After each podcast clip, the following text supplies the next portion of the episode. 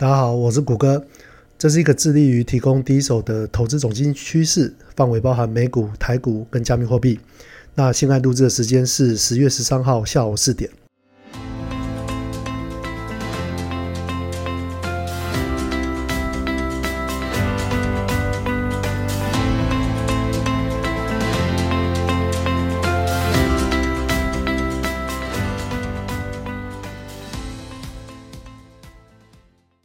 很久没有在 Parkes 的来跟大家更新自己投资的看法了。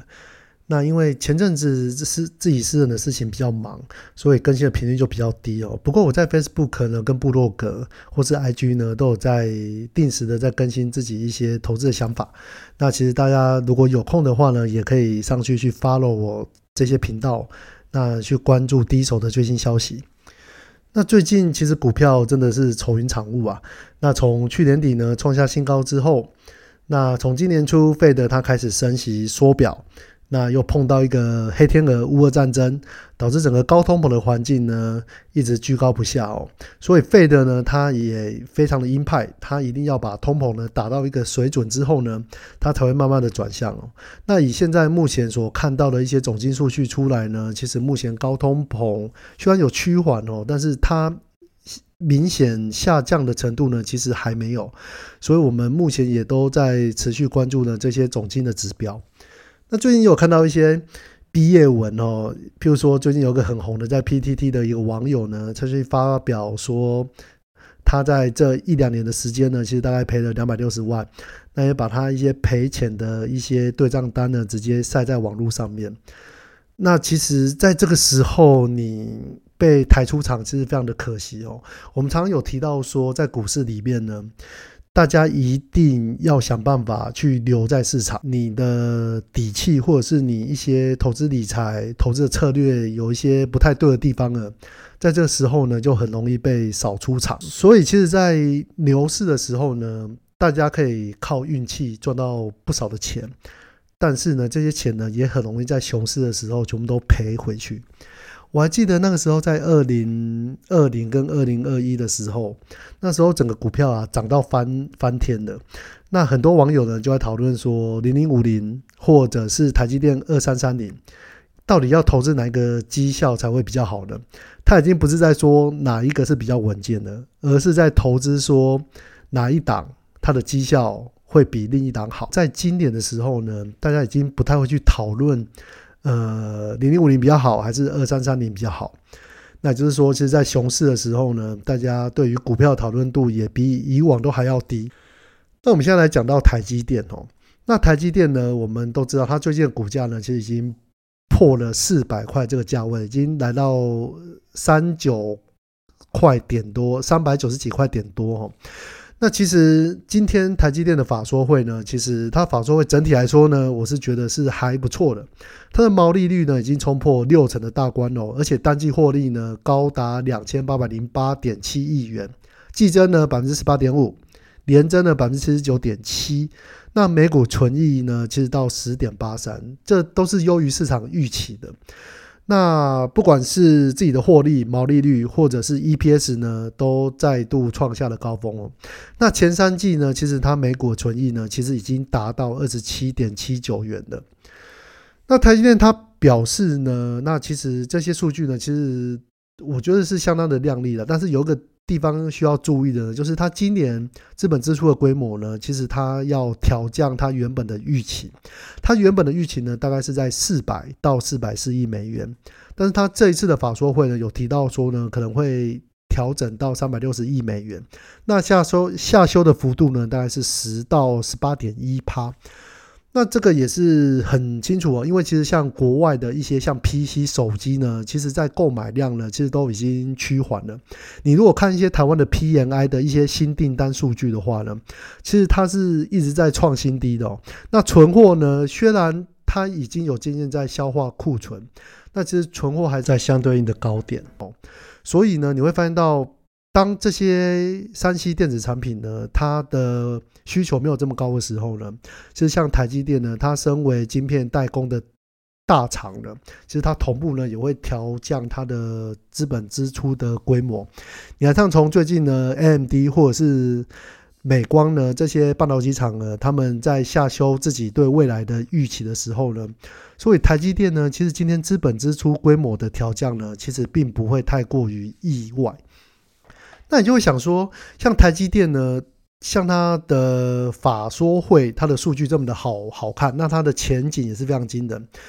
但是呢，它的股价呢，你看从今年的最高点可能六百多点，超过六百五十点以上了，现在已经跌到已经三百多点了。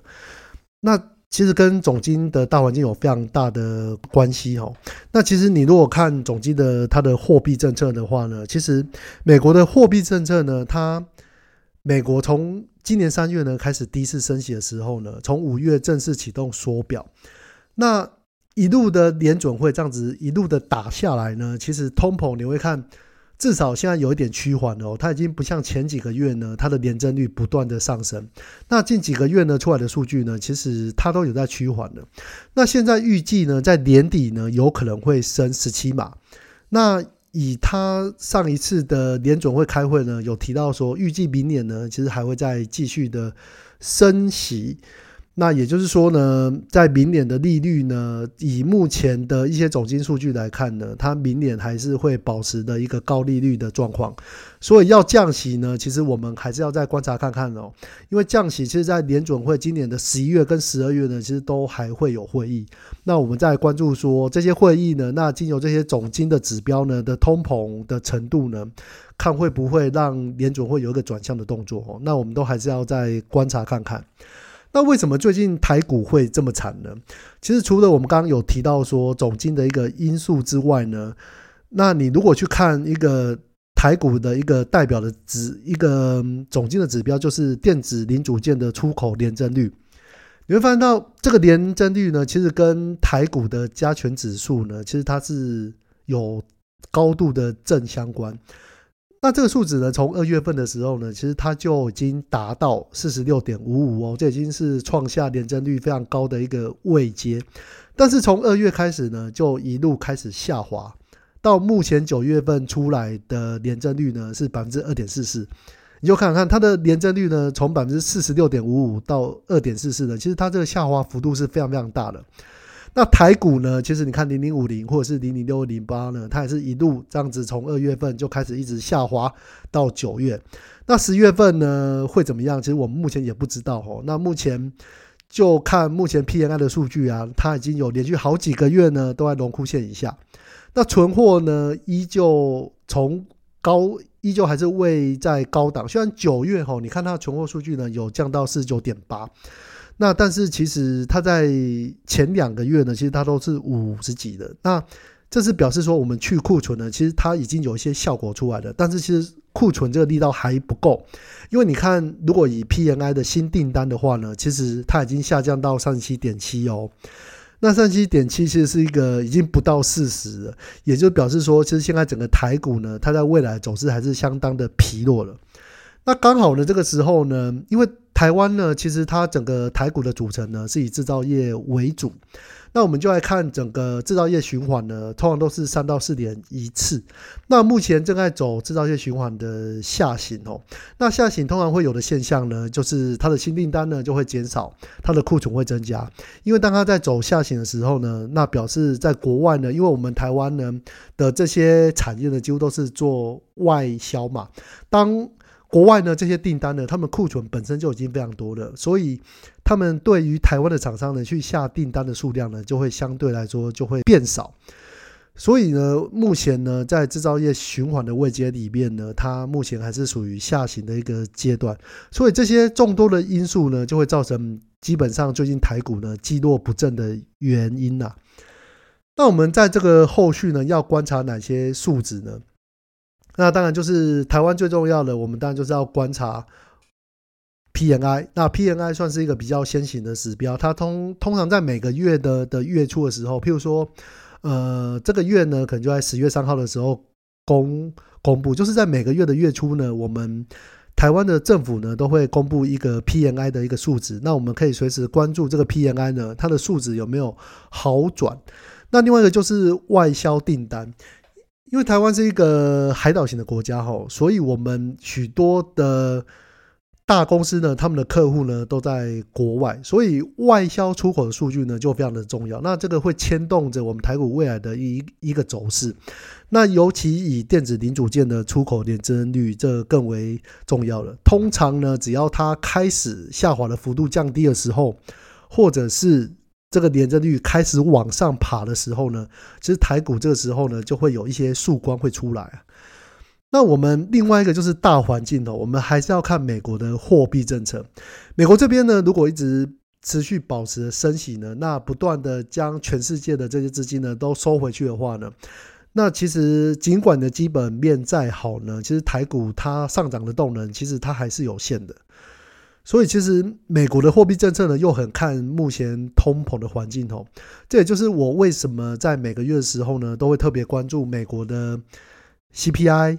PPI 或者是 PCE 这些指标的数据呢，来关注现在的通膨是否它会渐渐的缓解。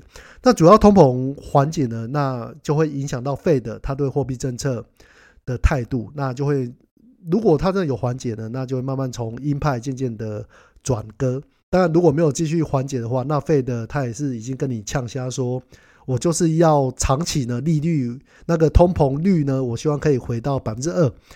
那其实以现在以 CPI 的通膨率来说，大概百分之八点多哈，那其实距离百分之二还有非常大的距离那所以我预计呢，应该会在明年的时候呢，要达到这百分之二，其实还是有一些困难哦。所以我们还是希望说，这个通膨可以迅速的缓解，那这样子费的才有机会在升起这个脚步呢，才会趋缓一点。那其实，在落底的时辰呢，它也会有比较一个比较明朗的一个曙光。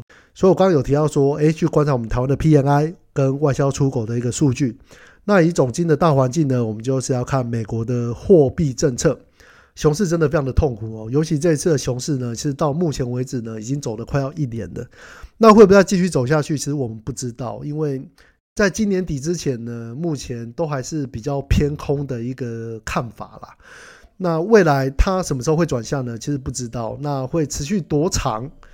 其实现在也很难预估啊，因为会不会又有什么新的黑天鹅，这又爆爆出来了？